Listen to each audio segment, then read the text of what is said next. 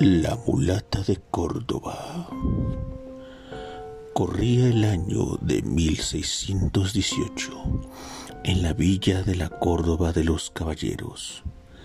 Se dice que vivía una bella mujer, de cuyo origen y domicilio nadie sabía. Su belleza era tan grande que todos los hombres sentían atraídos por ella. Por sus venas corría sangre negra y española. Era la mulata de Córdoba.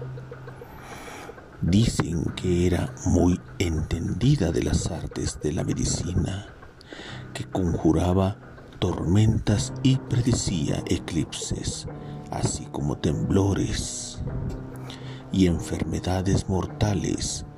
Ella las curaba solo con hierbas. La gente crédula y supersticiosa afirmaba que la mulata tenía pacto con el diablo, que tenía poderes mágicos y que podía estar en dos lugares al mismo tiempo. La Santa Inquisición no tardó en apresarla y enviarla a la prisión de San Juan de Lúa por brujería. Un día le solicitaron a un carcelero que le consiguiera un trozo de carbón.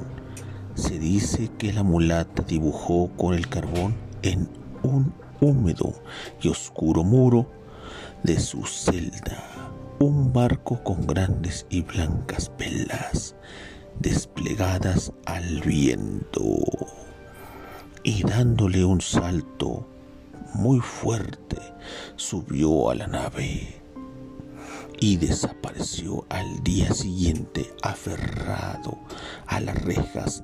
Dicen que el carcelero estaba su cárcel vacía. No había absolutamente nada. En ese momento el carcelero